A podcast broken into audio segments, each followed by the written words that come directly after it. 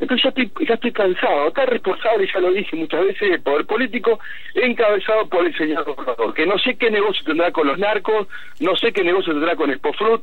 Expofrut está lleno, lleno, lleno de multas. De no, multas por las condiciones de trabajo que tienen los trabajadores, nunca las pagan. Tengo un juicio contra Expofrut, tres años hace que estoy esperando sentencia del Superior Tribunal de Justicia. Entonces, cada vez que yo tengo que hablar de esto y me tengo que poner, ya siento como que estoy vendiendo, no sé, estoy vendiendo churros. Estoy, entonces estoy, mirá, esto es lo que estoy vendiendo, lo que estoy ofreciendo. Y realmente, ¿sabes qué pasa? Estoy podrido. Siempre diciendo lo mismo, siempre que no pasa nada. Llegamos hasta el juicio después de reventarnos. Estoy cansado de la guita. Estoy, le contaba a un amigo la guita que que he perdido por, por hacer esto ya, ¿no? Siempre con las críticas de la gente mirando a ver en qué te equivocás, Así.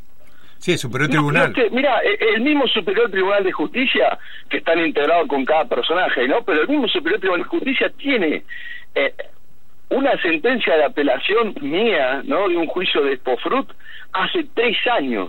Mm. El tiempo que se les cante, que, que tengan ganas. El tiempo que, que quieran hasta que no vaya la gente y empiece a reclamar, che, escúchenme una cosa, ¿cuánto tiempo van a estar ustedes mirando esta sentencia de Solano? ¿Un año? dos años, tres años. Tres años es una que tienen con Expofrut, mía, laboral. Está bien, no tendrá la gravedad que debe tener esta, pero el tiempo que quieran, después van a apelar a la Corte Suprema. Y mientras tanto los tipos siguen cobrando. Y mientras tanto este gobernador, que se indignó el año pasado en su cuenta de Twitter cuando cuando agarraron a un poliladro en Bariloche y lo echó, y bien echado, sigue teniendo a siete policías asesinos desaparecedores en la policía, porque él tiene, me parece que depende del departamento ejecutivo, ¿no? Sí, por y están cobrando sueldo y están llevando un arma. Pero ¿sabes por qué esto? La pregunta que me hago ¿por qué no se lo preguntan a alguien del gobierno en vez de a mí? Porque yo ya estoy cansado de decir lo mismo. Ya realmente parece, parezco un disco rayado que vuelve a repetir, vuelve a repetir, vuelve a repetir.